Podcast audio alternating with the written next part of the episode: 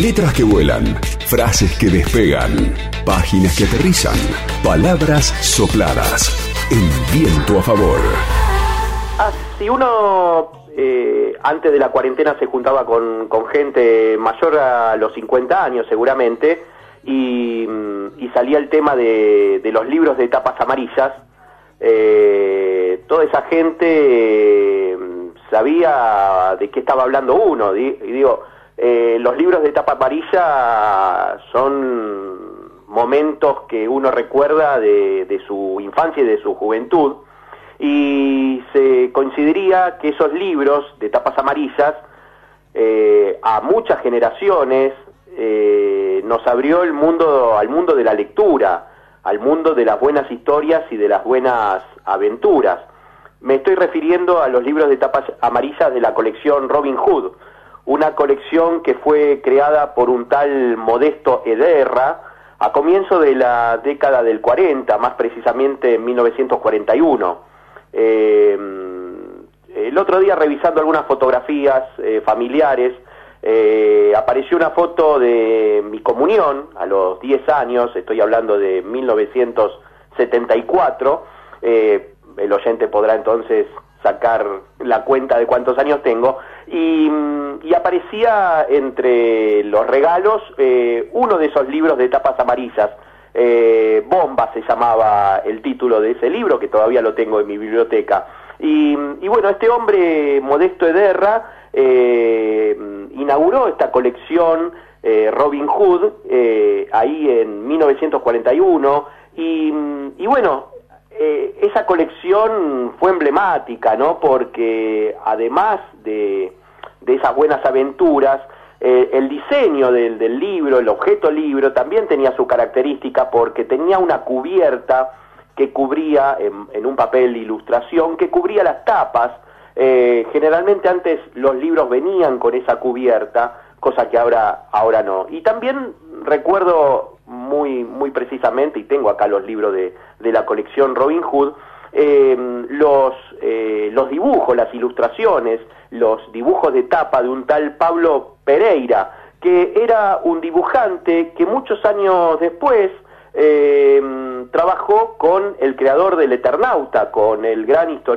historietista de la Argentina, Héctor Germán Westergel. Pero una de las cosas que más me llamaba la atención cuando era chico era el, el título de, el nombre de la editorial, eh, Acme. Y bueno, yo lo que, lo que relacionaba era ese nombre de esa editorial con, con los dibujitos de, de Correcaminos que veía en la tele, porque bueno, todos los artefactos explosivos, todos los artefactos para las trampas, para atrapar al coyote, eh, llevaban la, marca Acme, ¿no? Y, y, bueno, yo relacionaba, digamos, eh, siendo chico, ese, ese título de la editorial de este modesto Ederra con eh, el dibujito de Correcaminos. Eh, Ederra fue el editor que le hizo conocer a miles de chicos y chicas autores como Emilio Salgari, las historias hermosas como Azabache, clásicos como Los Caballeros del Rey Arturo, eh, también, bueno, otros libros como los de Joseph Conrad, eh, Dickens, eh, Julio Verne, mm, Sherlock Holmes, bueno, muchísimos, muchísimos, muchísimos títulos, muchísimos autores, pero la editorial estaba en el barrio, funcionaba en el barrio porteño de Barracas, y, bueno, estos empleados, este editor, eh, formó a generaciones de lectores eh, infanto-juveniles. Otra eh, característica de estos, de estos libros es que eran libros que uno leía una y otra vez, esas infancias, esas eh, adolescencias o preadolescencias, eh, lejos estaban de todos los, de, mm, la, computación, de, la Play, y uno se pasaba releyendo esos libros, ¿no? Eh, había mm, la colección que había creado Modesto Ederra, era de más de 250 títulos, 250 volúmenes, y los primeros eh, eh, van a muchas oyentes eh, y oyentas van a recordar eh, los libros de, de Mujercitas, eh, La cabaña del tío Tom, hasta Heidi también, el, el libro de Heidi, fueron los primeros libros de esa colección. Hace unos días atrás, Patricia Suárez dijo que un libro del pasado no es solo el contenido del libro leído, habla de quiénes éramos nosotros cuando lo leímos. Teníamos fe en el futuro porque habíamos leído aquellos libros, refiriéndose a esta colección de, los libros de, Robin Hood. Em, los libros salieron hasta 1992. Eh, las ilustraciones, como decía antes, era de Pablo Pereira, este que también después trabajó con Héctor Germán Oestergel en las revistas de historietas Hora Cero y Frontera. Em, los volúmenes venían enumerados, eh, pero hay, tres volúmenes con números repetidos. Esto no sé si fue un error en eh, la dirección de la editorial o, eh, bueno, adrede fue. Em, la, la colección decía que en 1992 fue cerrada, fue cancelada, sin embargo hubo dos em, resurrecciones de, de, la colección Robin Hood, de los libros de tapas amarillas, pero fueron breves. En 1998 salió una versión de lujo en la que se reeditaron eh, cerca de 40 títulos de la lista de los clásicos, pero no, ya no venían con la tapa dura ni con la cubierta, sino que venían con tapa blanda, pero el dibujo eran los dibujos originales que habían salido en las ediciones anteriores. Y hace 10 mm, años atrás, el diario Clarín hizo un relanzamiento eh, con solo 15 títulos, con también las ilustraciones originales. Los lectores de, la colección Robin Hood estaban en toda América y también en España. Eh, el fundador, como decía Modesto Ederra, fue además el presidente de la Cámara, fue el primer presidente de la Cámara Argentina de Publicaciones y murió en el año 2004 a los 102 años. Eh,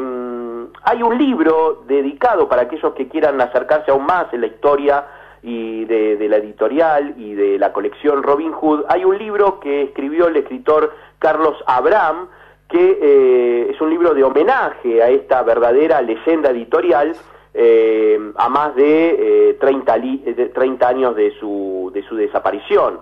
Abraham fue lector de, de la colección Robin Hood y eh, bueno, entrevistó a algunos de los empleados eh, que trabajaron en esa, en esa editorial, como así también a los eh, que estaban al frente de, distintos, de distintas colecciones de libros, aparte de la Robin Hood, las colecciones Rastros, que era una colección de mm, literatura policial, Centauro, que era de géneros variados, entraban novela, poesía, cuentos, y también tenían una colección de ciencia ficción, eh, que se llamaba Pistas del Espacio. La editorial Acme, El sabor de la aventura, se titula el libro de Abraham, en el que analiza y recorre la historia completa de la empresa, eh, mm, bueno, hace un abordaje de todas sus colecciones, también hacían revistas esta editorial, y tiene, bueno, numerosas entrevistas a autores, traductores y empleados eh, de, esta, de esta empresa. La, mm, uno habla de libros de tapas amarillas y uno recuerda